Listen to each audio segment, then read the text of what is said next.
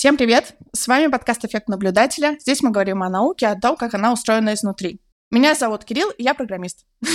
Это не мой текст. Давайте попробуем еще раз. Меня зовут Люся, я учитель биологии и географии. И сегодня я приглашенный гость. Привет-привет, это математик Андрей. Продолжаем рубрику «Предметный указатель». В этой рубрике мы выбираем какое-нибудь слово, понятие или даже общее направление – и каждый приносит свой кусочек так или иначе связанный с заявленным словом, темой или направлением. Мы заранее не знаем в деталях, кто что принесет. Такой же сюрприз для нас, как и для вас, дорогие слушатели. Всем привет, я Илья, нейробиолог. И сегодня на дворе у нас декабрь, значит, скоро Новый год, праздничное застолье.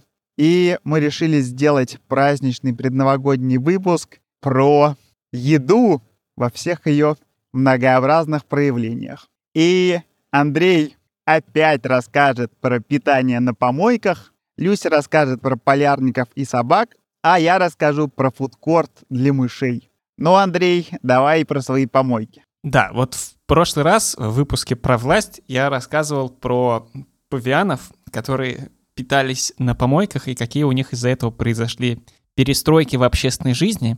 И то же самое для полосатых мангустов. Ну, для полосатых мангустов не очень общественная жизнь, они просто очень много дерутся.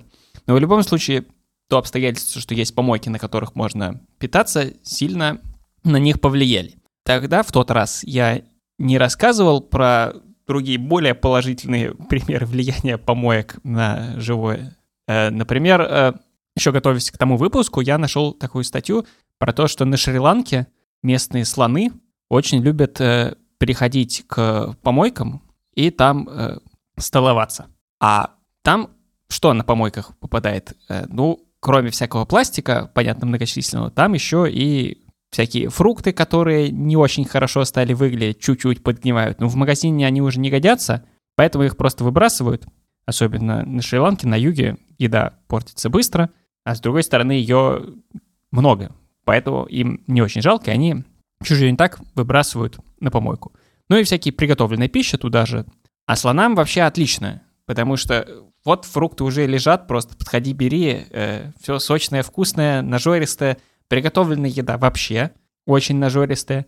Ну и начали смотреть, как там слонам, и оказалось, что отлично, очень питательно, они все такие здоровенькие, никто не голодает. А то, что пластик, ну, пластик, так у слона желудок большой, пластик как вошел, так и вышел. Ничего страшного. То есть вот есть и, и положительное влияние от того, что животные питаются на помойках. Ну, понятно, слоны большие. Интересно все-таки, что с другими животными. Вообще, что наука думает о том, нормально ли животным питаться на помойках и какие у этого иные следствия. Вот об этом и поговорим. Но для начала давайте немного чисел на тему того, с чем мы вообще имеем дело. То есть сколько этой самой еды на помойках. Оценочки. Значит, в 2012 году оценивалось, что человечество производит примерно 3 миллиона тонн твердых бытовых отходов каждый день. И прогноз на 2025 год был в том, что будет примерно 6 миллионов тонн.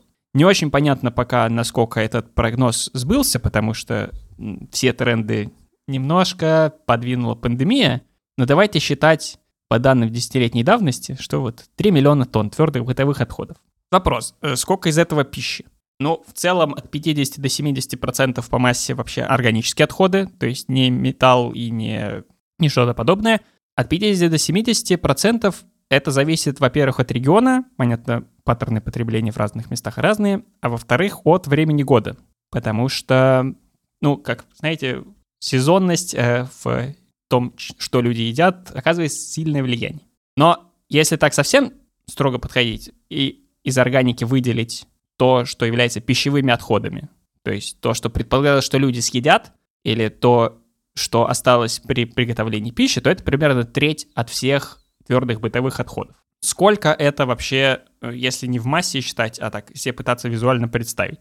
Ну, Средняя плотность твердых бытовых отходов 300 кг на кубический метр, а пищевых внезапно гораздо больше. Их зависит, как упаковать. Каждый, кто пытался утрамбовать э, ведро для отходов, э, знает, что плотность разная может быть. люди исследуют на свалках, на какой глубине какая плотность э, пищевых отходов. Но так можно сказать, что в среднем полторы тысячи килограмм на кубический метр, если утрамбовать. Сколько это получается, если посчитать, сколько мы каждый день насыпаем э, пищевых отходов на Землю? Ну, если в таких бытовых терминах, то в данных 2012 года человечество насыпает две пирамиды Хеопса пищевых отходов в неделю. Э, чтобы те, кто забыл, как выглядит пирамида Хеопса, ее высота на данный момент считается 137 метров. Для сравнения, девятиэтажная панелька — это 30 метров. То есть вы как минимум 4 девятиэтажных панельки друг на друга ставите, ну и вот э, делаете пирамиду даже чуть больше высоты. Вот это то, что именно еды, пищевых отходов, съедобного чего-то вываливается за неделю две таких штуки на планету. Огромное количество еды, она довольно равномерно распределена по планете, конечно, но в любом случае это хороший источник пищи, ее много. И она очень регулярно пополняется. Ну и, конечно, если у вас есть регулярный источник пищи, то все, э, конечно же, моментально ломанутся ее потреблять. Так, а, кстати, региональное распределение, это что же интересно, что, с одной стороны, в тропических каких-то регионах она быстрее гниет, а с другой стороны, там в среднем больше таких менее экономически благополучных стран, где, наверное, люди как-то больше берегут пищу и меньше ее выбрасывают. А мне кажется, еще там должно быть разное распределение, потому что в Северной Европе, допустим, сортируют отходы и как-то их утилизируют, а в остальных странах в меньшей степени.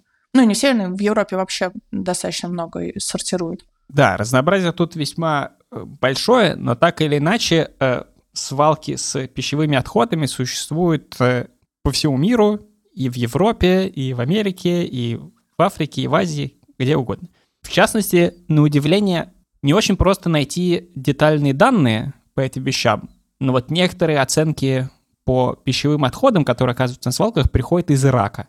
Хотя, казалось бы, там люди должны очень аккуратно относиться к еде, но тем не менее и там это явление присутствует. Ну, понятное дело, что это все зависит и от культуры обращения с пищей вообще, и с отходами в целом, и от того, насколько доступны холодильники, и как вообще поставляется еда, в каком виде, и прочее, прочее. Большое разнообразие, но так или иначе, что-то оказывается на помойке, все равно.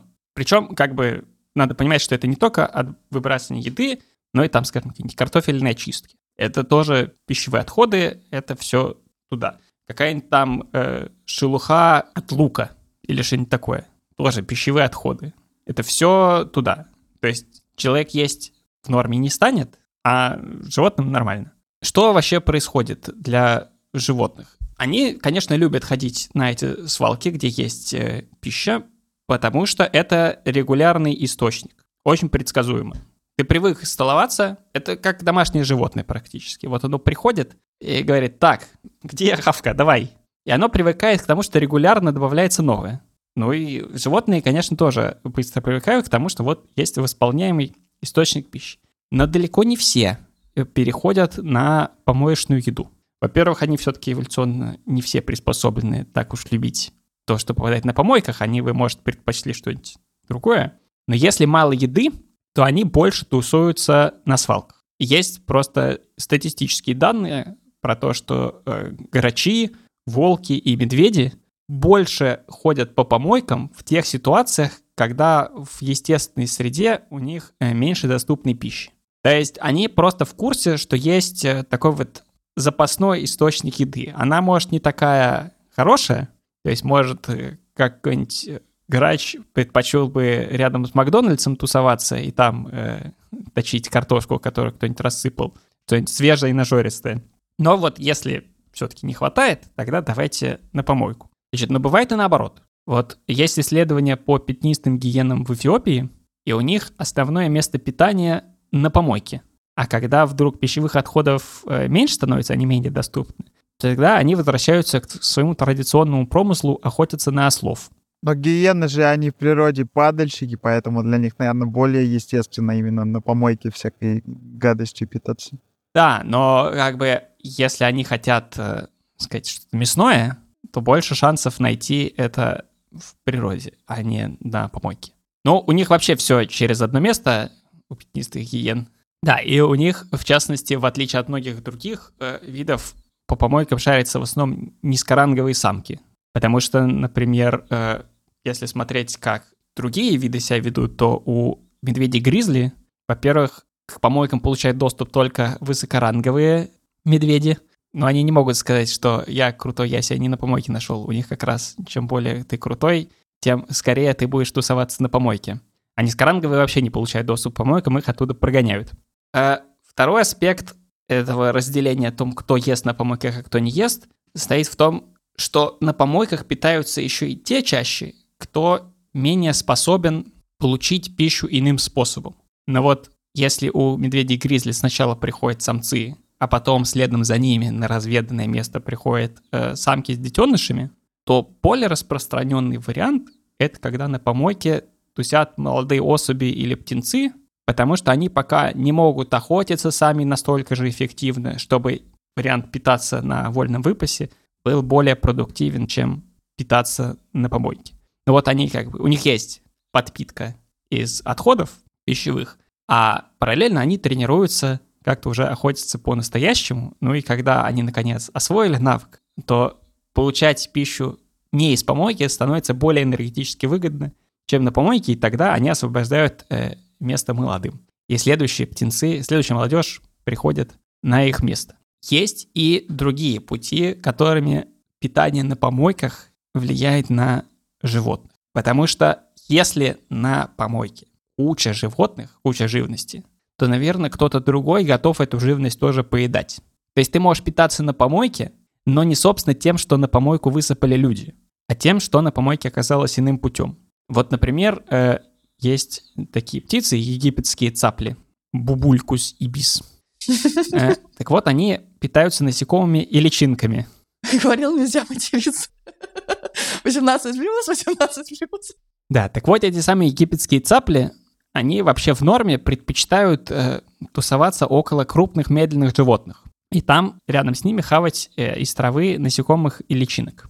Потому что большое животное медленно идет, спугивает всяких там кузнечиков э, и прочих э, мелких животных, а цапля такая, о, выскочил, ням, и скушала. Э, вот они сидят на каких-нибудь больших животных, там, чуть ли не на бегемотах или на чем угодно, и просто большое животное идет, а они хавают э, насекомых, которые выскакивают наружу, или там лягушек, или что угодно. До чего дотянутся, то и схавают. И они уже, известно было раньше, использовали человеческий фактор для этого. Например, они садятся на трактор, который э, едет по полю. Трактор распугивает насекомых.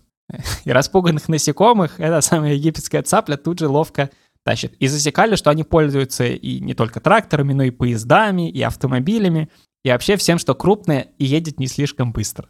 Но вот они поедают не только то, что таким образом становится более доступным, но если, скажем, есть какое-то место, где личинки или насекомые просто в изобилии, то там не обязательно даже сидеть ни на каком тракторе, можно просто прийти и точить э, все, что вокруг ползает. Например, на свалках. Там, ну, если есть это пищевые отходы, то есть э, мухи и их личинки. И вот в Гане было исследование, которое показало, что египетские цапли в окрестностях свалок предпочитают именно на свалках питаться, потому что там даже делать ничего не надо, просто ходишь и жрешь. Это можно, кстати, использовать.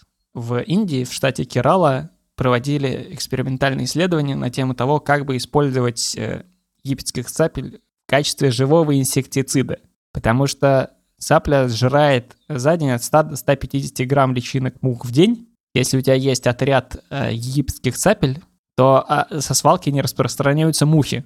Еще есть какие-нибудь секретные биолаборатории, где разводят боевых египетских цапель для, для охоты на мух? Да, но не очень боевых но можно использовать. Ну, понятно, что другие хищники, всякие там орлы, лисы э, тоже рады скоплению мелкой живности, потому что если крысы или мыши шарятся по помойке, то их там просто концентрат, только приходи и хавай их. Это же влияет все и на размножение. Вот мы говорили про павианов и полосатых мангустов в прошлый раз, которые питаются на помойке, но мы указывали для них только негативные аспекты питания на помойках, что вот болезни распространяются. И распространение болезни — это действительно большая проблема для тех, кто питается на помойке. Но не только минусы, есть даже и для павианов с полосатыми мангустами. Потому что они гораздо лучше размножаются. В том смысле, что они могут кормить своих детенышей, и у них у самих больше сил. И в итоге те, кто питаются на помойках, у них больше выживаемость детенышей статистически. Но и они, соответственно, более склонны усвоить поведение родительское и тоже питаться на помойке.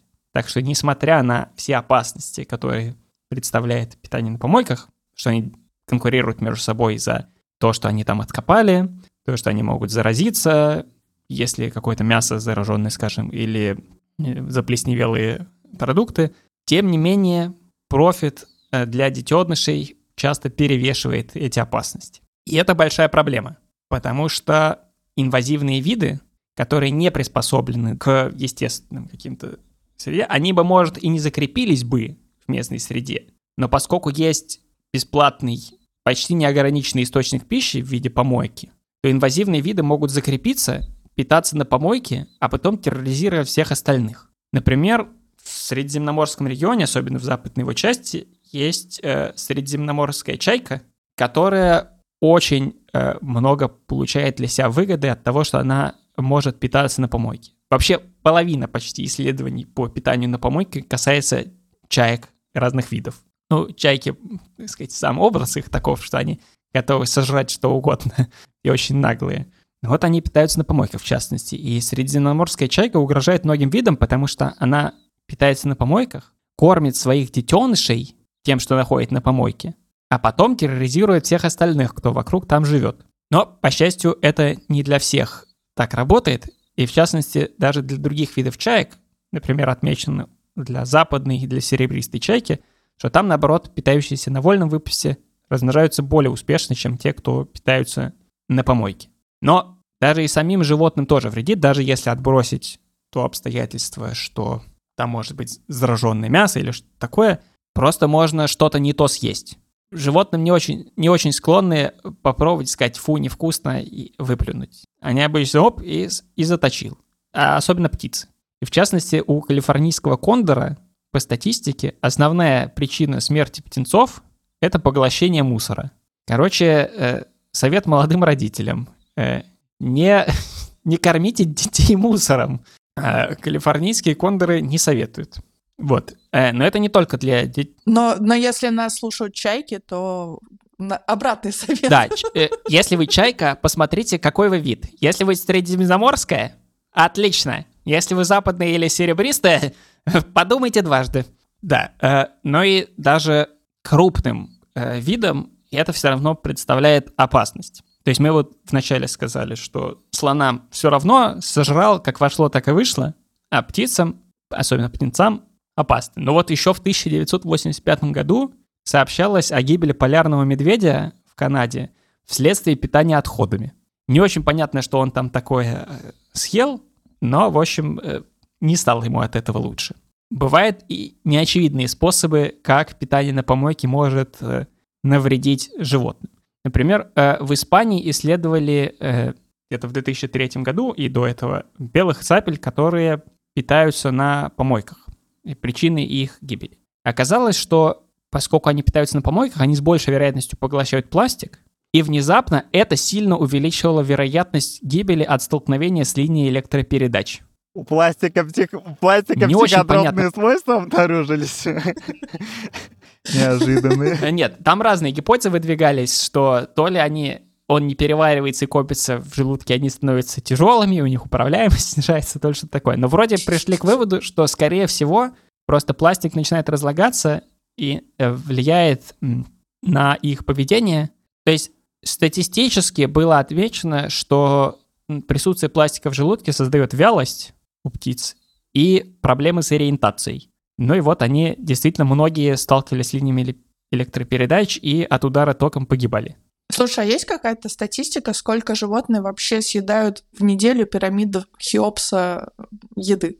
Ну, в смысле, что вот мы выкинули две пирамиды, а сколько съели в мире? Они же, ну, как бы они же тоже молодцы, они стараются уничтожают мусор.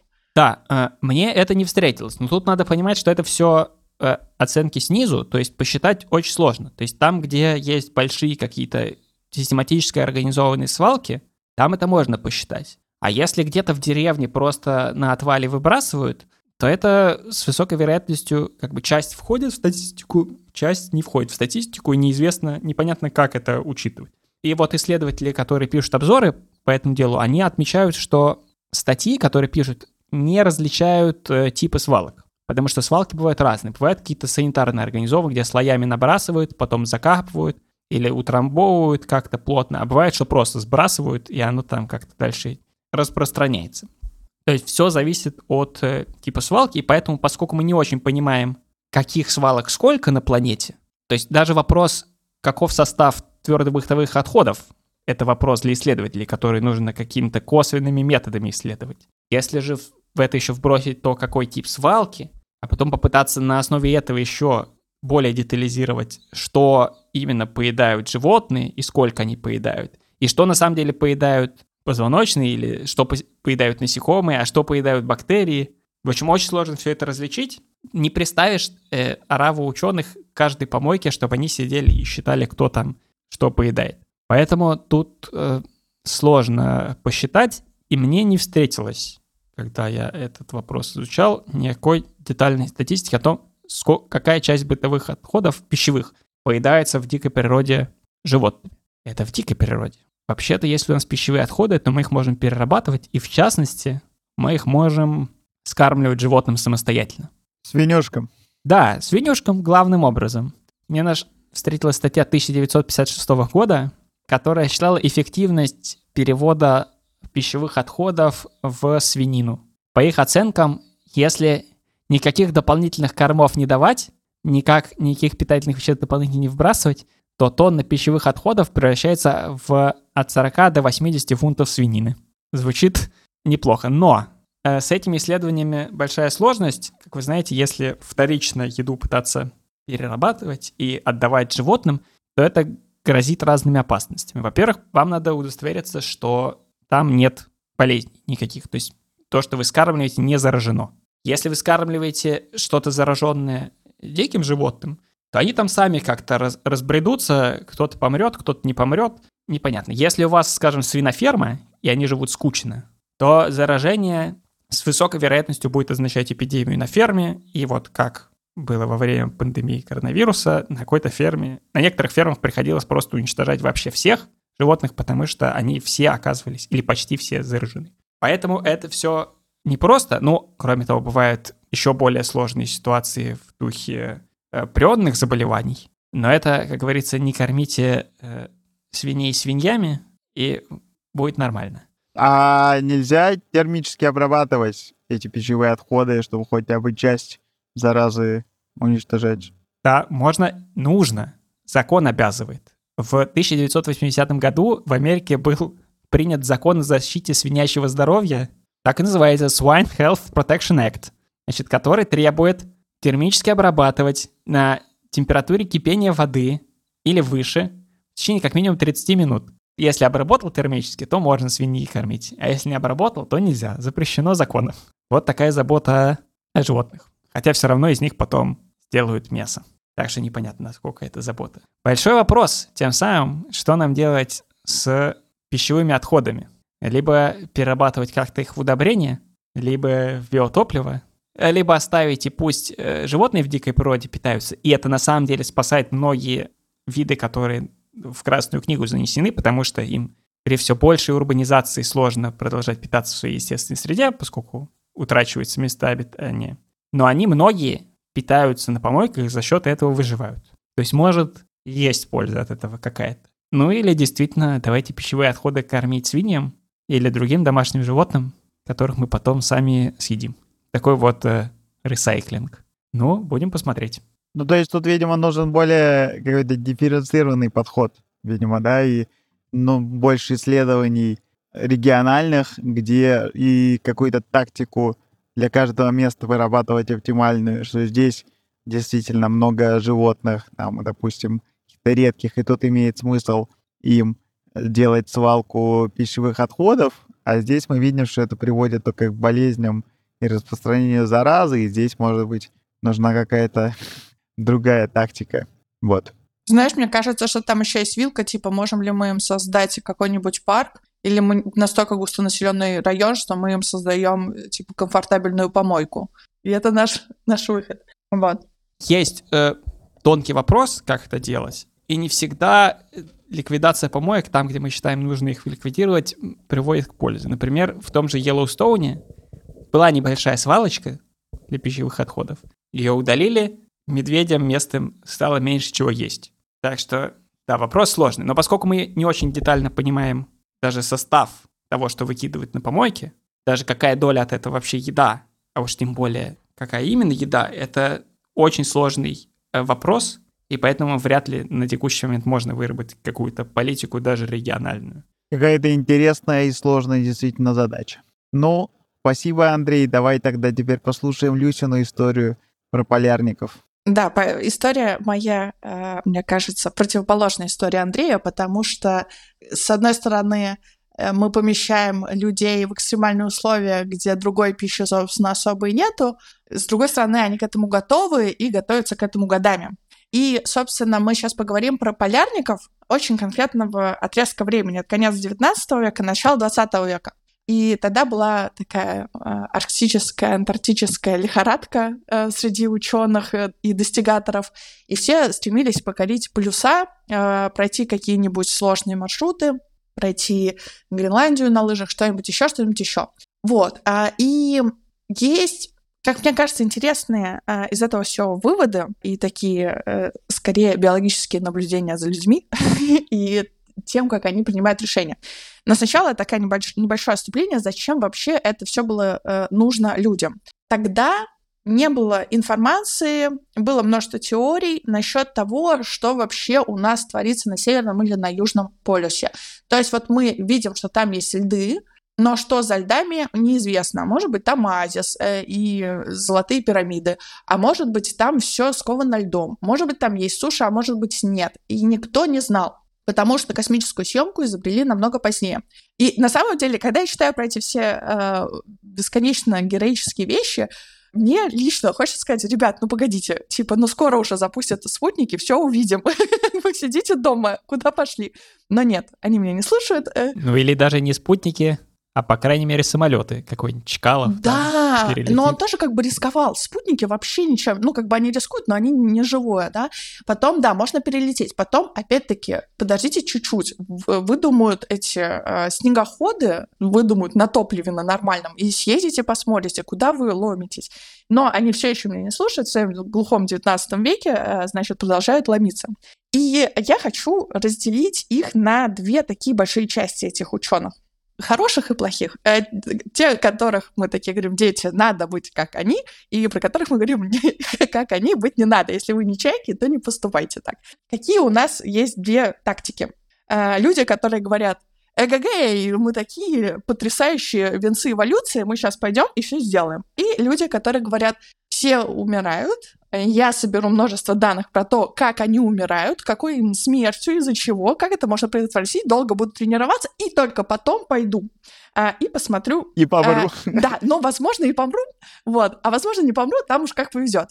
А, вот. Помру по науке. Да, и мы выделим в этой когорте а, людей а, так называемую норвежскую школу. Во-первых, чем отличается норвежская школа от школы английской или школы Соединенных Штатов? Тем, что норвежцы в целом знают, что такое снег и лед с самого детства. Был такой э, Амундсен, э, он в итоге покорил все-таки свой полюс, вот, и там, если читать его автобиографию, он пишет, а, я был такой хлипкий, значит, ребенок, никто меня не брал гулять, значит, все такое, мама заставляла сидеть дома, вот, но однажды, значит, мы с своим старшим братом все-таки вырвались в лыжный поход, там, э, ночевали в сугробе, я, за, типа, в сугробе, сугроб меня завалил, я там заснул, оказался в ледовой пещере, я, значит, оттуда вылез, нашел своего брата, и мы пришли домой, типа, и это такое, ну, приключение на каникулах в школе. что? Особенно, когда ты сам становишься родителем, ты такой, домашний арест тебе. Ну, его мама так и поступила. Собственно, пока мама его была жива, он ни на какой север и ни на какой юг не отправлялся, вот, а учился на врача. И, собственно, это такие норвежцы, э, сразу себя запомним, э, запишем в своих конспектах, э, суровые люди, которые в целом не впечатляются видом снега и с детства ходят на лыжах в школу. И, значит, люди, которые не встречают снег. И когда читаешь дневники каких-нибудь английских путешественников, то там прямо сильно больше градус страдания. Им прямо сложно, потому что если мы придем на северный или на южный полюс, что в принципе одно и то же, с точки зрения количества снега и льда, то можно офигеть от количества снега и льда. Его там много, очень много, он там трескается, там всякие расщелины и все такое. А ты живешь рядом с Гольфстримом, и ты вообще не понимал, что как бы ты не знал, что так бывает, э, что так не только в книжках, а оно, оказывается, есть. Вот. И как бы мы сразу все сделаем пометочку, что, ну, не то, что они не виноваты, но их психика изначально была не так готова к тому, что они там встретят. Так вот, мы сейчас с вами рассмотрим очень так э, внимательно норвежскую тактику. Главного ее предводителя э, был такой Нансен, и он очень известный, э, не только среди ученых-географов. Наверное, многие слышали нансеновские паспорта. Он после того, как закончил всякие свои географические открытия, он потом занимался наукой э, зоологии беспозвоночных, он занимался, а потом он занялся политикой и придумал вот эти нансеновские паспорта. Это паспорта, которые выдаются беженцам в странах, где они не являются как, коренными жителями и дают им какие-то права. И основная проблема была тогда, что после Первой мировой войны очень много людей оказались не там, где их дом, не в родных странах, и нужно было как-то их э, узаконивать. И вот он придумал эти нансенские паспорта, и они до сих пор очень-очень известны. А, и какие-то, как я понимаю, какие-то аналоги сейчас будут придумывать, э, Еврокомиссия пытается придумать для белорусов, которые оказались в очень сходной ситуации. Они не в Белоруссии, а их правительство отказывается им давать паспорта. И, возможно, и для нас тоже. Возвращаемся в 19 век. И там мы знакомимся с таким э, норвежцем Нансеном. Он долго изучает все-все-все экспедиции, э, очень долго пишет себе списки, что нужно взять, он вплоть до количества иголок и размера иголок э, собирает свой корабль, он строит сам корабль в виде такой ореховой скорлупки. Э, и какая у него теория? Он говорит, что там наверху, на севере, никакой земли нету. Там льды, и там есть дрейф. я вам это докажу, говорит он. Садится в корабль, Туда же приглашает он еще, значит, с десяток своих э, друзей. Ну, не друзей, а коллег. Они там все были ученые. Они все садятся и на полтора года вмерзают в лед и плывут. Они, значит, отправились в Сибирь с э, Новосибирских островов и доплывают они в итоге до, а, там, до Норвегии, в ту сторону. Когда они плывут, они изучают очень важную штуку на тот момент. До сих пор, на самом деле, очень важная штука — это разница между географическим и магнитным полюсом Земли. Они находятся в разных местах. Про это есть э, выпуск на нашем прекрасном подкасте. Вот, они находятся в разных местах, и магнитный еще, более того, постоянно чуть-чуть смещается. И вот эта вот разница между ними, она очень важна для учитывания и э, для постройки маршрута, потому что компас показывает не на географический полюс, а на магнитный, как дурачок. И вот это вот число, вот эта разница между вот этими э, направлениями очень важна настолько, что когда я работала военным картографом, вот за знание вот этой, за, за право смотрения на эту цифру э, мне полагалась секретность. Вот, цифру я как дурочка даже не выучила. Вообще вышла просто без рубахи. Возвращаемся к нашему Нансену. Вот он, значит, плывет, плывет, плывет своими э, друзьями и понимает, что дрейф его сносит уже на юг. Он не сможет пройти на самом-самом севере. И дальше он делает потрясающее. Он говорит, давайте посмотрим, кто лучше всех ходит на лыжах. Находят того, кто ходит не хуже, чем он, и они вдвоем вот с этим своим товарищем, сейчас я прочитаю имя, Иоханссон, вот с Иоханссоном, они отправляются покорять все-таки Северный полюс. И с собой они берут достаточно мало еды. Да, собственно, мы про пир, э, я как-то, извините, немножко отвлеклась. Значит, про пир. Что, чем они пировали? Нансен взял все, что мог. Он реально выгреб все, что плохо лежало. Если раньше, да, они брали просто такие, ну, соленые рыбки, ну, соленого мяса, ну, еще чего-нибудь немножко, и потом начинается цинга, и все умирают, то Нансен взял лимонного сока, морожки моченый, какой-то брусники клюквы моченый, варенье, печенье, сгущенку сахаром и без. Все виды мяса, которые можно законсервировать, и консервы он проверил, чтобы они были хорошие, его, значит, друг химик все потыкал и проверил, проверили даже сроки годности. Но если мы посмотрим экспедицию, э, знакомая фамилия Седов, если мы посмотрим э, экспедицию Седова, то одна из его критических ошибок была в том, что, внимание, консервы были просрочены уже в момент выхода их из порта. То есть они просто как такие, а, принесет Бог с нами, говорит Седов. И а, так сойдет. Да-да-да. И, кстати, Седов умер в этой экспедиции. А, так ему и надо. Скажите вы, но мы скажем, у нас не 18+, мы такие а, слова не говорим. Вот. А, и, значит, у них там было все. Даже какао у Нансена было на корабле. И они делали супер разнообразное меню, и пиво, кстати, он тоже взял. Короче, они там по меркам-то... Слушайте, ну это прямо Хьюги какой-то. Да, да, он такой, ребята, мы берем с собой уют. И, короче, вот они плывут. Им очень весело и хорошо, но тут Нансен такой, да черт, типа, до севера-то не доплывем. Хватает э, человека, который хорошо ходит на лыжах, и они выдвигаются в путь. А дальше случается очевидное, э, но и грустное. Э, льды-то дрейфуют дальше, носят Нансена с его другом Иохансоном на юг. Они идут на лыжах, а их несет в другую сторону. Они снова идут на лыжах и снова относят в другую сторону.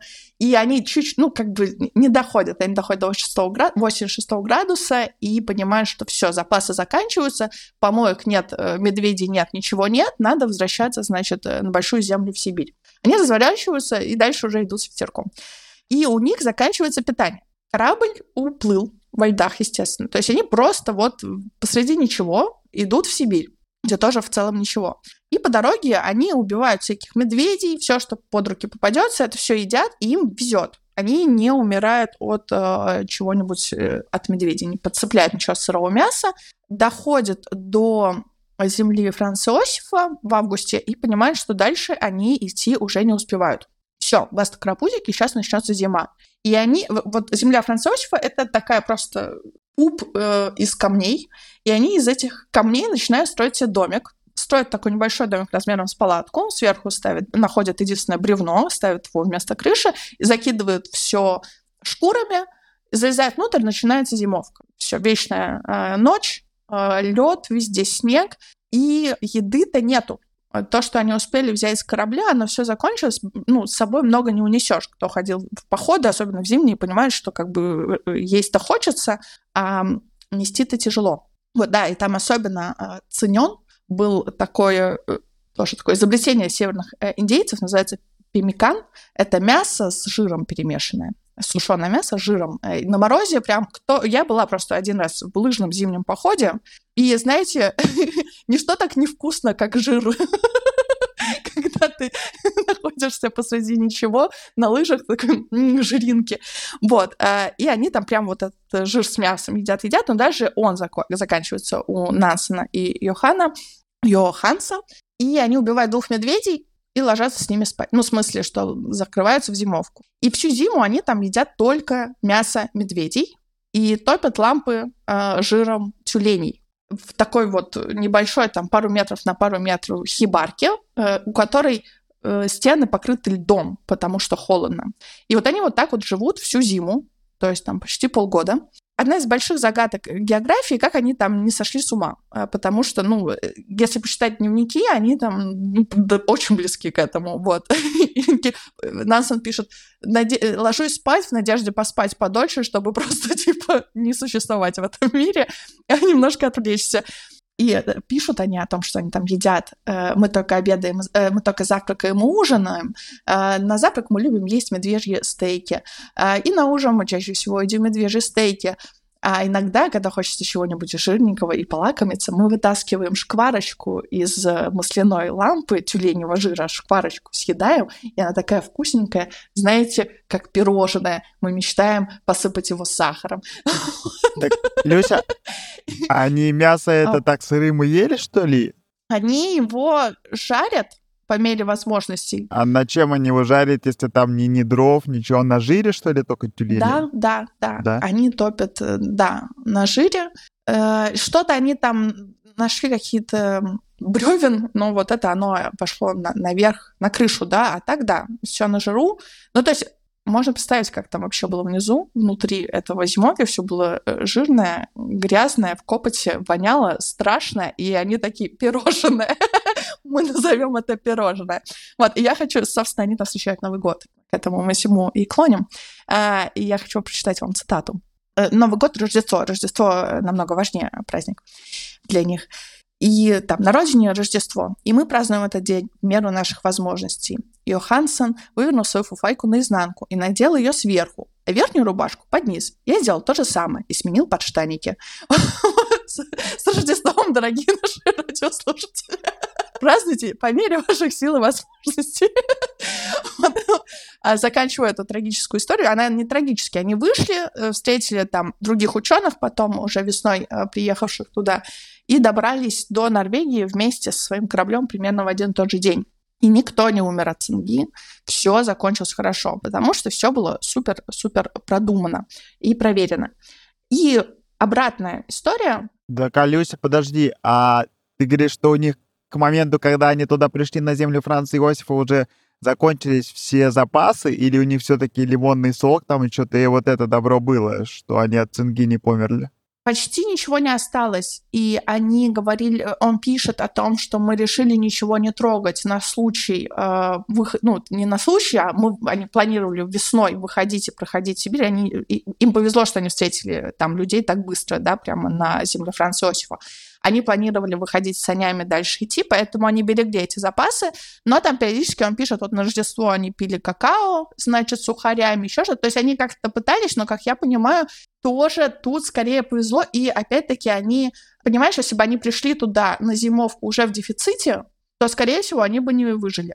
Э, но они достаточно всю дорогу они нормально питались. То есть все-таки они с корабля с собой захватили. И мы должны еще понимать, что они не знали, что нужен витамин С.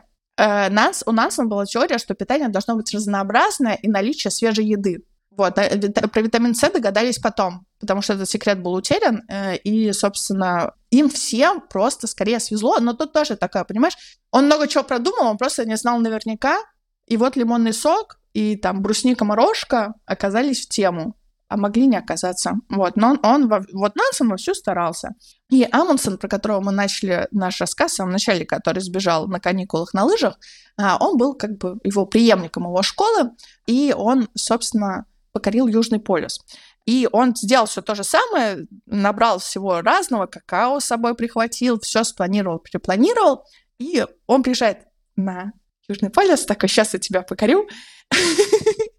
И тут э, Выходит другой парень из другой лодки, зовут его Скотт, и говорит, я это покорю. И они такие, это начнется война. Вот, и они из одной бухты выходят. А дальше очень прикольно, ну, не прикольное для Скотта сравнение. Скотт англичанин, и он взял с собой лошадей, и он шел на лошадях, на северных поняшках. А Амундсен взял собак. И тут как бы такой э, великий расчет. Если вы идете, вам нужно сколько-то собак, чтобы тащить сколько-то еды. Еды стало меньше, ну, вы сажали сколько, съели сколько-то, значит, и собак уже нужно меньше. И тут вот такие собаки едят собак. Чик-чик, все накормлены на свежее мясо. Говорили, что это ужасно. Это отвратительно, говорили они, э, ученые, говорили Амонсону Нансону, прекратите убивать собак. Они говорят, но вы же убиваете коров. Они говорят, ну, коровы нам не друзья. Они говорят, ну, вы же убиваете лошадей. Они такие, ну, не убиваем собак. ну, короче, сейчас это звучит супер дико. В смысле, зачем можно на, в космосе это, посмотреть на спутнике и не убивать собак. Но тогда были другие суровые реалии. Вот. А Скотт, он говорит, я не живодер, я возьму лошадей и сено. Потом сено закончилось в какой-то момент, и лошади отказались есть лошадей. Гурманы, фу. А, а сена нового нету в снегах. Короче, западня небольшая получилась. Потом, это ладно, еще там есть эти ледовые расщелины. И вот если в эту ледовую расщелину упадет лошадь, то ты с ней прощаешься.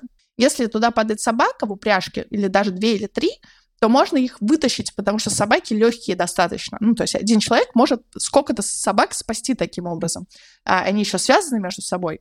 Но и это еще не все, что сделал Скотт. Самое прекрасное, что сделал Скотт, было в конце. Он подошел уже к Южному полюсу и такой, животные не покоряют, покоряют люди. Они же сняли всю поклажу с лошадей и сами на санках пришли на Южный полюс. Уже очень усталые, а, без нормальной еды, очень голодные, холодные. Скотт и его товарищи пришли на Южный полюс и поняли, что место уже занято. Они такие, «А, Узкоматан, да? Вот. Это по-фински, так что можно, не, нас не, не закроют на 18+. Вот, они такие, а Вот, э, все, место занято, они очень грустно фотографируются и бредут обратно. И они не добредают. Э, они, при том, что Амундсен пытался как-то их найти, чтобы им помочь, потому что у Амундсена были там по всему, ну, не по всему пути, но у него достаточно много нычек с едой там было э, разбросано, э, вот, пытался найти э, Скотта, чтобы чуть-чуть подкормить, но они просто разошлись там, да, несмотря на то, что кажется, что они шли одним и тем же маршрутом, маршруты были чуть-чуть разные. Вот, э, и Скотт, э, который любил животных, умирает вместе со всеми своими лошадьми, вместе со всеми своими людьми, Амундсен он добирается обратно, но хотя вот так вот очень жестоко. С одной стороны. С другой стороны, ну вот, а так бы они ели там говядину или свинину. Ну, то есть, э, если мы возьмем мое мнение, мне кажется, там все хороши, и вообще надо есть соевые белки. Но тогда в этом глухом, в это глухое время никто не прислушивался ко мне, потому что надо летать в космос и есть соевый белок. Поэтому ели, что находили. Вот, такая вот история. Какие итоги? Э, готовьтесь тщательно. Э, ешьте разнообразную свежую пищу, особенно фрукты и овощи. Не убивайте собак и лошадей вообще. Смотрите Google карты, э, смотрите снимки из космоса, уже все доступно. Э, вот, кушайте растительные белки. Всем спасибо за внимание. Теперь у нас Илья. А, ух, у нас сначала были истории про помойки и заразу и заболевания, потом про поедание собак. Я постараюсь как-то закончить на мажорной ноте. Все-таки у нас новогодний выпуск. Пока как-то пока как-то не очень новогоднее, наверное, настроение. Вот, от помойки и поедания собак. Я, э, как это часто бывает в нашем подкасте, буду рассказывать что-то связанное с нейробиологией и со своими исследованиями э, ну, не со своими, а те, которые близки к моей области. И кроме того, у меня есть телеграм-канал «Молекулярная психиатрия», и я ленюсь туда писать достаточно часто, но иногда стараюсь использовать выпуски нашего подкаста, чтобы убить двух зайцев разом. И я надеюсь, что к выходу подкаста я напишу более подробную историю тоже в, к себе в канал, так что проходите за подробностями. А на мажорной ноте я расскажу про то, как нейробиологи придумали устроить для мышей и крыс фудкорт, где они ходили по разным ресторанам и ели разную пищу. Значит, вы спросите, зачем эти неугомонные нейробиологи придумали мышам фудкорт? Придумали они это для того, чтобы у мышей и крыс изучать феномен сожаления, то есть досады. Э, я узнал про эту работу в первый раз прошлым летом, когда был в Париже на Европейском форуме нейробиологов, и там был один постер, и мы пообщались очень э, интересно с его автором, и я еще тогда, полтора года назад, решил, что надо бы написать про эту историю к себе в блог. Потом спустя полгода уже вышла статья в Science Advances, и вот прошел еще год, и я наконец-то по такому случаю добрался до этой истории. И вот, Значит, это команда из супер топового института в Нью-Йорке Icon School of Mount Sinai. Но на самом деле придумали эту модель еще не они, а до них ученые из Миннесоты. Первый раз они опубликовали в 2014 году для крыс в Nature Neuroscience, а в 2018 году они ее модифицировали для мышей. Для начала, что такое вообще сожаление? Ну, regret по-английски, сожаление, досада. Э, это такое ощущение, когда мы что-то сделали, а потом понимаем, что мы сделали как бы не так, как надо было сделать. Можно было сделать лучше. И у нас вот это очень неприятное ощущение. Надо вот, надо вот было все сделать не так, и тогда бы мы ух, и все было бы вообще чики-пуки. Биточки покупать, да. Да. И, соответственно, для того, чтобы это ощущение э, произошло, нужно, в отличие от как бы от просто какого-то разочарования, чувство сожаления э, следует из ощущения контроля над ситуацией. То есть это именно сожаление, направленное на себя, что ты накосячил, и ты должен был сделать по-иному. То есть нужно некоторое принятие такой ответственности и ощущение, что ситуация была твоих руках, а значит не просто там трамвай опоздал, дождь пошел и, или значит коллега накосячил, и то есть это не твой косяк. И вот для этой цели они придумали эту модель court. Она называется по-английски restaurant row. Я так понял, что это вот, ну, row это линия, что, видимо, несколько ресторанов, где можно, или вот как court, они это сравнивают хорошо с court, где много разных, значит, мест, где можно взять какую-нибудь еду поточить. Задача кажется нетривиальной, но вот они придумали такую, такую экспериментальную э, модель. Они взяли такой, сделали квадратный лабиринт, где крыса или мышь может ходить по кругу, ну, то есть не по кругу, а по квадрату. Представьте себе Елисеевский магазин. Вот он квадратный, э, вы там ходите, значит, по... Но это не квадрат, не полый квадрат, где просто вы можете по всему квадрату ходить, а именно квадратный такой коридор.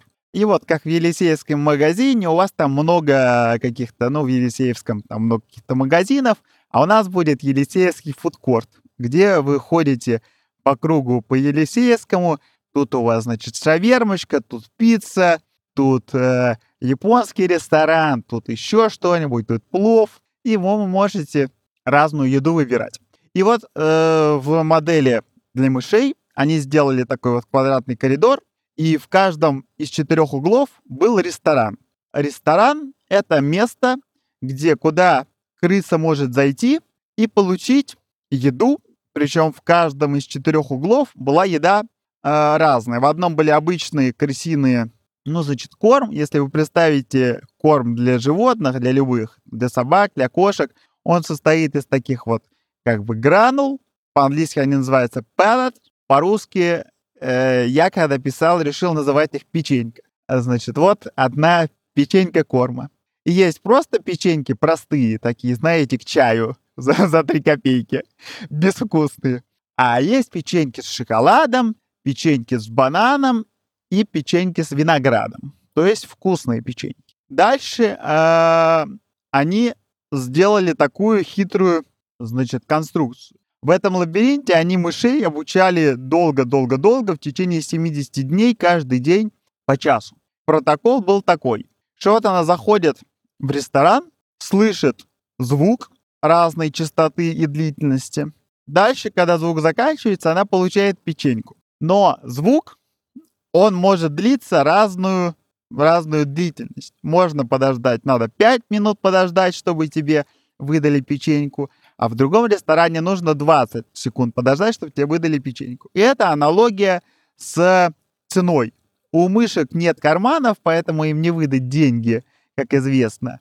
А, но у них есть вот альтернативная такая валюта э, в виде времени. А ценность ее в том, что всего сессия длится час.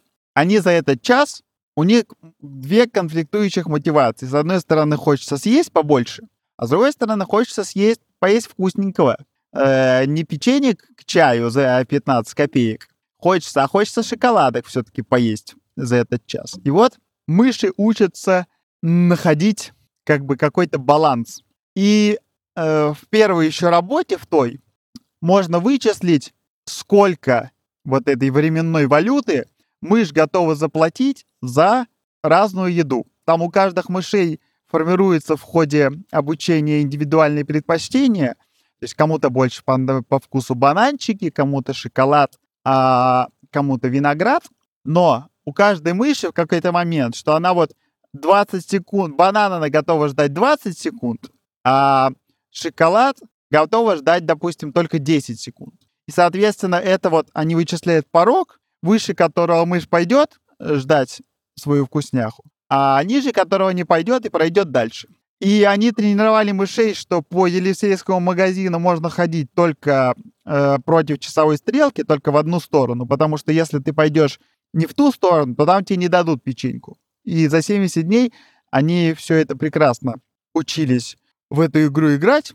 То есть ты вышел э, из одного угла, пошел в следующий магазин, и там ты можешь подождать нужное количество времени и получить печеньку либо про- пройти мимо, если ты считаешь, что тут либо невкусно, либо слишком дорого, и пойти дальше за следующей печенькой. А можешь пройти круг и опять ждать свою новую шоколадку, твою любимую. И вот еще в первой э, работе они снимали сверху на видео движение еще тогда, когда они на крысах это делали в первой работе. И можно, мы тоже, собственно, это делаем в наших экспериментах. Есть специальные программы, которые автоматически распознают силуэт мыши или крысы, и можно построить траекторию ее движения и дальше проанализировать. И вот еще в первой работе, э, с чего, собственно, началось э, вся эта история про сожаление, они заметили, что мышь, если она прошла мимо э, ресторана, который вообще-то говоря вкусный и доступный, то обратно она уже, она знает, что обратно уже она не может пойти. Если она прошла, то дальше уже не откроется ресторан. Но она останавливалась и грустно оборачиваясь смотрела, эх, значит, надо же было вот тут шавермочка по сотне, а мы мимо прошли. Как же ж так-то? Вот дурилка картонная. И они предположили, что вот это вот поведение, когда крыса с грустью смотрит назад, оно похоже на вот именно такое сожаление человеческое следующей работе уже, вот в 2018 году, которую э, авторы для мышей переделали, они усложнили устройство этого лабиринта, и каждый ресторан состоял из двух частей. Непосредственно угол ресторана назывался зона предложения, а дальше в каждом углу, от каждого угла отходил такой закуток. То есть как бы продолжение. Если вы идете прямо по коридору, то вы налево поворачиваете в смежную э, сторону квадрата, а прямо можно продолжить еще немножечко пойти. Представьте, что у вас э, в углу дверь, и вы можете не повернуть дальше по коридору, а э, зайти в, в ресторан. Я в описании выпуска положу ссылку на, на свой пост, который я надеюсь к, к моменту выхода опубликовать, и там будут картиночки. Вот, проходите, даже если вам не обязательно хочется нейробиологических деталей, хотя посмотрите на картинку ресторана. Так вот, сам угол этого лабиринта назывался зона предложения, а закуток ресторана назывался зоной ожидания. Знаете, как в Макдональдсе вы в одном месте значит, заказываете, а дальше надо пройти, где вам по номерку выдают ваш Биг Мак. Вот у них такая же была история.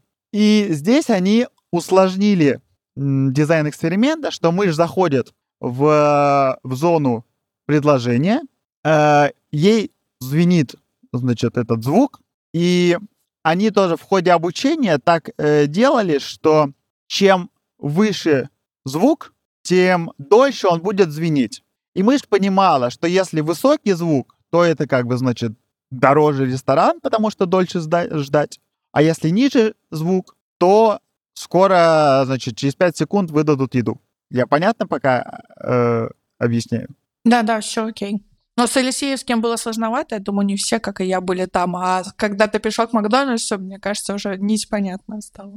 Ну так вот, когда они сделали каждый ресторан из двух отсеков, принятие решения стало двухэтапным. То есть э, в зоне ожидания мышь э, принимает решение, либо она идет дальше, это называется игнорирование, ну, skip по-английски, то есть пропустить, проигнорировать ресторан. Он мне не по карману, либо наоборот, тут, значит, дают пустую булку, неинтересно.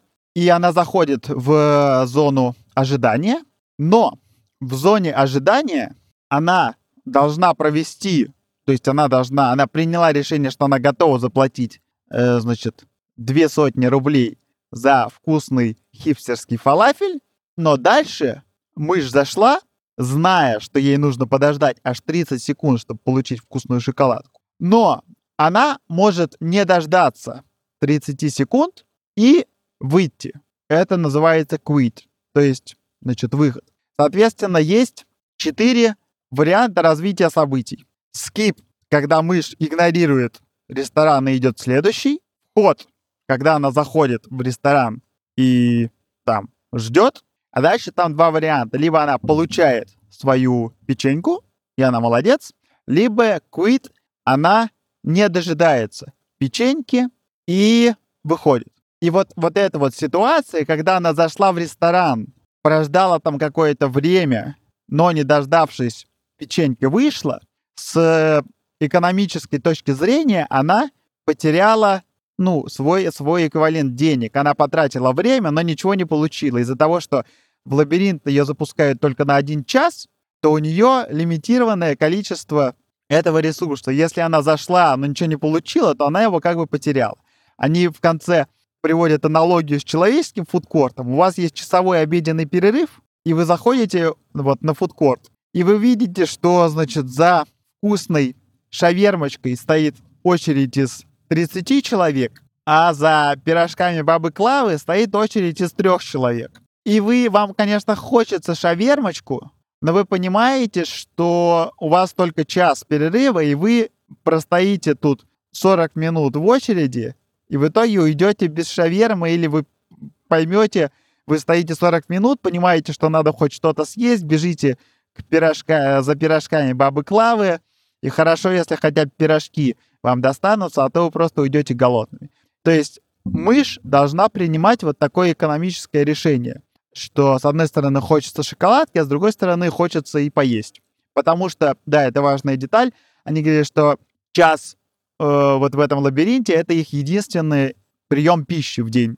То есть э, им не только хочется вкусненького, им надо вообще поесть. Они голодные туда приходят.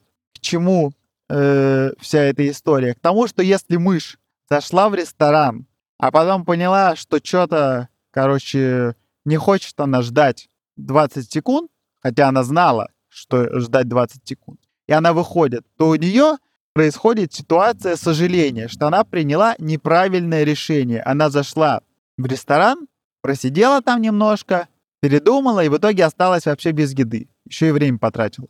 И вот дальше начинается история про сожаление. Сожаление, ошибки, они, они тут формулируют, могут быть двух типов. Как я сказал, у каждого ресторана есть значит, порог входа, ценность, которую, то есть ценность это сколько времени мышь готова ждать, чтобы получить свою шоколадную печеньку. Ошибки могут быть двух типов. Ошибка первого рода и ошибка второго рода, прямо как в всякой математической статистике. Ошибка первого рода — это игнорирование выгодного предложения. Когда она идет, тут, значит, шавермочка не по 200 рублей, а по 100, выгодная сделка, но она проходит мимо. И вот то, что я говорил еще в первой работе, она проходит мимо, а потом оборачивается такая, блин, шаверма по сотне, вот, вот же ж, блин. А обратно уже все, хода нет. Ну или надо опять целый круг проходить. А ошибка второго рода — это, наоборот, принятие невыгодного предложения. Когда она зашла, и, видимо, не прочитала на вывеске, что это не шавермочка по сотне, а модный хипстерский фалафель по 300. И она, соответственно, не готова ждать 30 секунд ради своей печеньки, она выходит. Тоже ошибка. Она в итоге и там, и там она по итогу не получила печеньку, но там она проигнорировала, а, а тут зашла в неправильный ресторан и потом вышла вот уже в последней работе, они как раз решили сравнить ошибки первого и второго рода. У мышей проявилась такая интересная особенность, тоже немножко сходная с людьми, что если мышь совершила ошибку, такая, блин, есть охота, и она в следующем углу, она с большей вероятностью зайдет в ресторан, даже если он дорогой. Блин, обеденный перерыв заканчивается уже, типа, shut up and take my money, вот заплачу сколько угодно, только дайте пожрать. То есть после совершения ошибки у нее увеличивается вероятность эм, принятия невыгодного предложения. Потому что она хочет уже хоть что-нибудь поесть, но они там очень важную деталь анализируют, что в итоге она это делает не потому, что ей они измеряли, сколько она непосредственно съела печенек, сколько калорий потребила и сколько калорий потратила. Они делают вывод, что мышь заходит в невыгодный ресторан не потому, что ей это более выгодно с точки зрения потребления пищи, она потребила столько пищи, а именно потому, что мышь не хочет ощущать вот это неприятное чувство сожаления. Э, потому что она говорит, так, короче, мы просто выключи мозг и зайди в ресторан. Не думай, просто иди поешь. И они таким образом с помощью такого вот хитрого механизма смогли зафиксировать вот это явление сожаления. Кроме того, да, я не сказал вначале, что у сожаления могут быть два, могут быть непосредственные последствия и отсроченные последствия. Непосредственно последствия, непосредственный эффект сожаления заключается в том, что вы хотите прямо вот сейчас исправить свой косяк. И, то есть, мышь, она прошла невыгодный ресторан, потому так, так, так, так, надо куда-то зайти поесть, поесть, дайте мне поесть. И она заходит куда-то куда-то поесть. Она пытается как бы исправить косяк, но в итоге она немного становится менее разборчивой.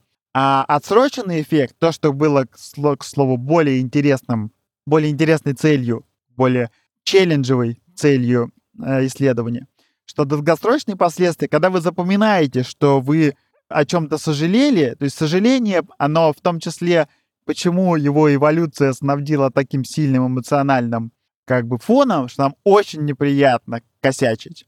Это именно потому, что эмоционально окрашенные события мы лучше запоминаем. Это направлено на то, чтобы мы запомнили свой косяк и не косячили. У меня вот с этим проблемы. Я плохо запоминаю свои косяки и продолжаю, продолжаю косячить.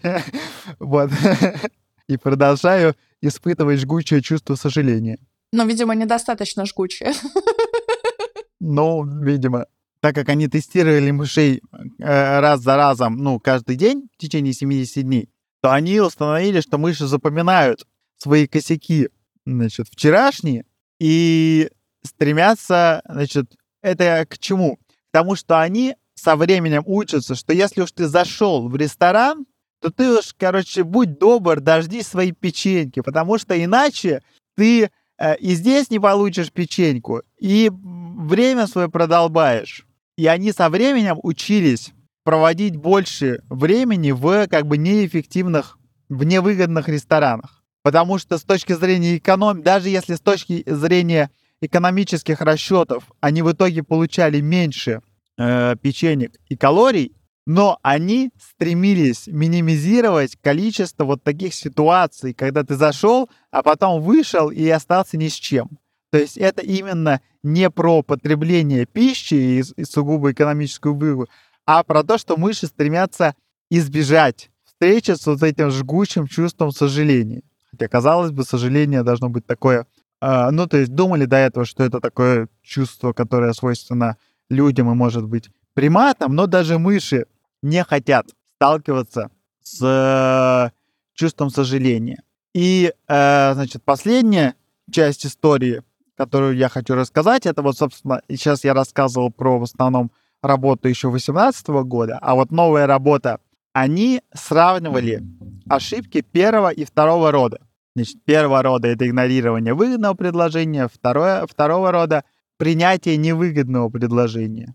И в этот раз они уже исследовали, как эти ошибки связаны с устойчивостью или чувствительностью к стрессу. Там есть такая модель Social Defeat Stress, называется, когда вы берете мышь, сажаете ее в клетку с другой мышью, большой и агрессивной, большая мышь бьет маленькую мышь, э, ну, кусает, бьет, гоняет по клетке, и у маленькой мыши развивается такое депрессивно-подобное состояние. Во-первых, неприятно, когда тебя бьют, а во-вторых, обидно, что ты не можешь как бы ничего с этим сделать, не убежать, не сдачи дать. Это такая распространенная модель стресса. У нее, там, с ней единственная сложность, что агрессивные только самцы, поэтому на самках эту модель не получается использовать. Но на самцах хорошо работает. А дальше они разделяли тех мышей, у которых там по поведенческим особенностям формировалось а, что-то вроде депрессии, то есть они такие были подавленные, а другие были более устойчивые, им как бы, ну, бьют и бьют, и, и ладно. У них там было много всяких, всяких нейробиологических деталей, о которых я напишу в посте. Но что нам важно с точки зрения вот сожаления, значит, если мышь совершила ошибку первого рода, то есть она прошла мимо выгодного ресторана, то в следующий раз она с большей вероятностью зайдет в невыгодный ресторан. Но этот феномен они встретили только у мышей, которые были чувствительны к стрессу. То есть чувствительность к стрессу Тут я э, предостерегаю слушателей от прямых аналогий сразу с человеческим поведением, хотя очень это соблазнительно всегда.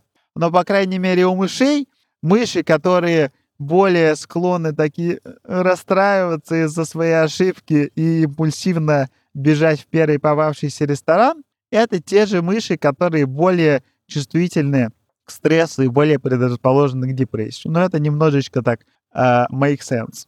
А вот ошибки второго рода, когда вы зашли в невыгодный ресторан и в следующий раз опять зайдете в невыгодный ресторан, такой э, вариант развития событий встречался у контрольных мышей, которые их не стрессировали. Еще более сильно он был выражен у стрессоустойчивых мышей, а вот у стрессочувствительных мышей, наоборот, такого явления не было. То есть у них, там это пока не очень понятно почему, но мыши, которые более или менее чувствительны к стрессу, они в то же время более или менее остро реагируют на ошибки первого или второго рода. То есть они там, видимо, как-то по-разному. Я еще в, в эти детали не копался, но там в мозгах тоже по-разному э, реагируют разные области на, соответственно, ошибки первого и второго рода. Илья, можно еще раз э, объясни, пожалуйста, те, которые более чувствительны к стрессу, они когда заходят вот в этот закуток, они с меньшей вероятностью оттуда выйдут раньше времени, правильно? Они вероятнее там останутся и получат печеньку. Смотри, если все мыши заходят в ресторан, но не получают там печеньку и выходят досрочно, это у нас называется ошибка второго рода, когда мы зашли э, в невыгодный ресторан и в итоге остались голодными. А дальше смотрим, вот она совершила ошибку, куда она пойдет в следующий раз. Она же на следующем углу может либо зайти в ресторан, либо пойти дальше в третий ресторан, второй пропустить.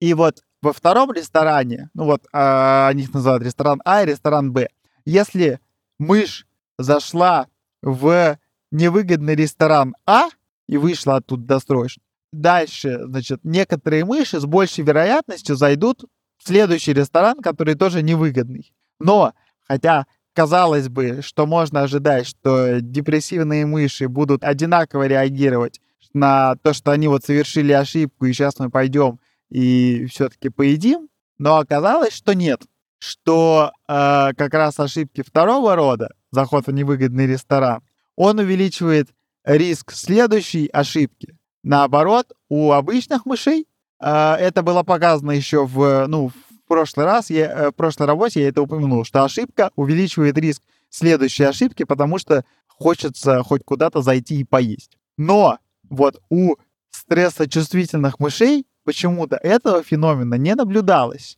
Они уже зашли в невыгодный ресторан, и в следующий раз они не рвались заходить в невыгодный ресторан. Это может быть какие-то разные как бы копинг-стратегии поведения, что либо они решили, они наоборот, так я уже в один невыгодный ресторан зашла, типа плавали, знаем, в следующий раз не заходят. А те, которые как бы здоровые мыши без депрессии, они наоборот, так, мы сюда не зашли, а вот сюда мы точно, блин, короче, зайдем.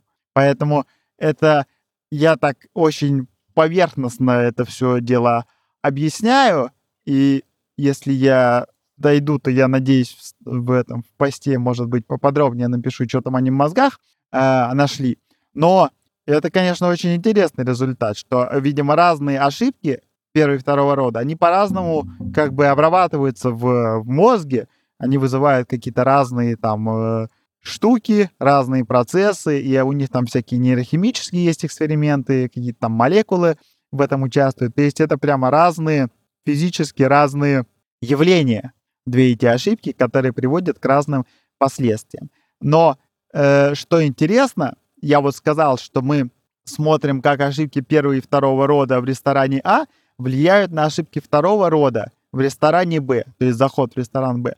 Они проделали аналогичный эксперимент с э, ошибками первого рода в ресторане Б, и оказалось, что игнорирование второго ресторана, оно не зависит значит, от э, ошибок первого и второго рода в первом ресторане. То есть игнорирование следующего ресторана, оно, ну, они всегда одинаково игнорируют ресторан. А вот заходят в невыгодный ресторан, они от расстроенных, в расстроенных чувствах, э, что они накосячили. Ну, может быть, это логично, что вот вы накосячили, и вы заходите хоть куда-то поесть. А если вы накосячили, то такая, а, это дешевая шаверма, и черт с ней, и больно-то и надо. то это не, не очень логично для людей. И вот, и, видимо, мыши тоже э, такой тактики не прибегают. Ну, просто, мне кажется, там еще, не, ну, как бы эксперимент не доработан, потому что они могли только есть. Если бы там был, знаешь, еще какой-то шопинг, ну, там, платье можно... Ну, типа, ты не поела, ну, такая, ну, пошла, купила платье, что ты мне сделаешь? Как бы, возможно, там было бы поинтереснее, а так, как бы... И были бы у них карманы тогда. Да, да, и тут уже сразу платье с карманами. Что вы мне сделаете, господа ученые? Да, ох уж эти примитивные мыши, им бы все только поесть и поесть. Никакого духовного. Вот ты говоришь, что они принимают нерациональные экономические э, решения, поступают нерационально. Но раз уж мы тут, э, так сказать, раздаем советы молодым родителям и прочее, я тогда немножко договорю, э, дополню про математику. Просто экономические стратегии оптимальные, они могут быть очень неочевидные. Например, э, есть такая задача о разборчивой невесте, которую мы, давайте в терминах еды сформулируем. Идете вы по ресторанной... Воу-воу-воу-воу! Собак уже ели сегодня. Теперь до невест дошли. Нет, на этот ну, раз... Давай. На этот раз в терминах обычной еды. Идете вы по ресторанной улице, э, и вы знаете, сколько, какая у нее длина. И вам надо выбрать э, наилучший ресторан. Но вы не хотите поворачивать назад, потому что вы идете куда-то, и вы хотите просто по пути зайти, поесть и пойти дальше. То есть вы можете каждый ресторан посмотреть только один раз и не возвращаться. И хотите выбрать наилучший вариант с наибольшей вероятностью попасть в лучший. То есть, если вы проверили все, то вы вынуждены выбрать последний, потому что вы не хотите возвращаться назад. Соответственно, вам нужно проверить не все, и сказать, ну вот этот, наверное, хороший. Вот какова правильная стратегия, чтобы с наибольшей вероятностью попасть, найти лучший вариант. Если вы можете про любые два ресторана сказать, какой лучше, а какой хуже, то решение такое. Вы должны проверить, вот если всего у вас э, этих э, ресторанов N штук. А она знает заранее, сколько ресторанов? Да, заранее известно. Но она, она женихов, а мы рестораны считаем. То вам надо проверить, посмотреть на N делить на E, где E — это константа основания натурального логарифма вариантов, а потом выбрать первый, который будет лучше всех, которые вы посмотрели уже. Примерно, значит, 37% вам надо посмотреть, а потом выбрать первый, который будет лучше всех, которые вы до сих пор видели. Если в таких бытовых терминах, чтобы легче запомнить, проверьте треть, выберите первый, который лучше всех предыдущих. Ты после... Э, э, вопрос как это заинтересованного слушателя. Ты после того, как проверил треть женихов, находишь себе лучшего той третий? Или ты внутри первый третий находишь себе эм, подряд лучшего? Нет, ты выбираешь себе из оставшихся. Но ты назад же не можешь идти, поэтому вот треть проверила, а дальше сравниваешь следующих с проверенными. Ну, то есть э, первая треть — это неудачники просто, которые типа просто да. как обучающая выборка. Совсем хорошо это работает, если вы в случайном порядке проверяете. То есть вам рестораны перемешивают на улице, но в реальном мире да. Если бы все следовали этой стратегии, то э, только в средней трети было бы э, что-то хорошее для ресторанов, а крайние трети э, посетители бы игнорировали. Если бы все поступали рационально, но, как мы знаем, на ресторанных улицах э, не только так вот устроено, поэтому рестораны процветают, и люди едят э, не только в наилучших ресторанах. Ну, как ты действительно говоришь, э, не только нужно выбрать наилучший вариант, но еще «А, хочу поесть, давай зайдем сюда». Это тоже работает. Рубрика «Советы молодым родителям и прочим» закончена. Э, то, что, знаете, я тебе советую, если выбрали лучший ресторан или жениха, это еще как бы тоже не факт. Прожить еще, знаете, всю жизнь надо счастливо. Тоже как бы не одним выбором единым. Вот. Так что слово нашего выпуска — это вовсе не пир, опять выбор. Я тоже, когда эту историю хотел э, рассказать, я подумал, что идеальное ключевое слово для нее это слово сожаление, но решил, что оно для Нового года так себе подходит. Новогодний выпуск о сожалении. Мне кажется, мы все втроем постарались создать новогоднее настроение нашего зрителя. Зато понятно теперь, как, где кормить детей э, и как выбирать женихов. Я считаю, что это тоже неплохо. И кого брать в поход. Советы на 2024 год. Как правильно питаться на помойках. Спасибо, что вы с нами. Не Ну, а забудьте то- переодеть фуфайку другой стороной на Новый год. И сменить подштанники. Всем спасибо за внимание. На этой позитивной ноте будем прощаться. Как обычно, подписывайтесь на наш канал в Телеграме, ставьте лайки, звездочки, жмите на колокольчики, все прочие ритуалы, которые традиционно делаются с подкастами и другими медиа. А мы встретимся с вами уже в следующем году. С Новым годом и пока-пока. Всем спасибо, с Новым годом. До встречи в новых выпусках. Люся, спасибо большое, что пришла к нам в гости. Было очень весело, задорно и интересно. Спасибо, что позвали. Всем пока, хорошего Нового года.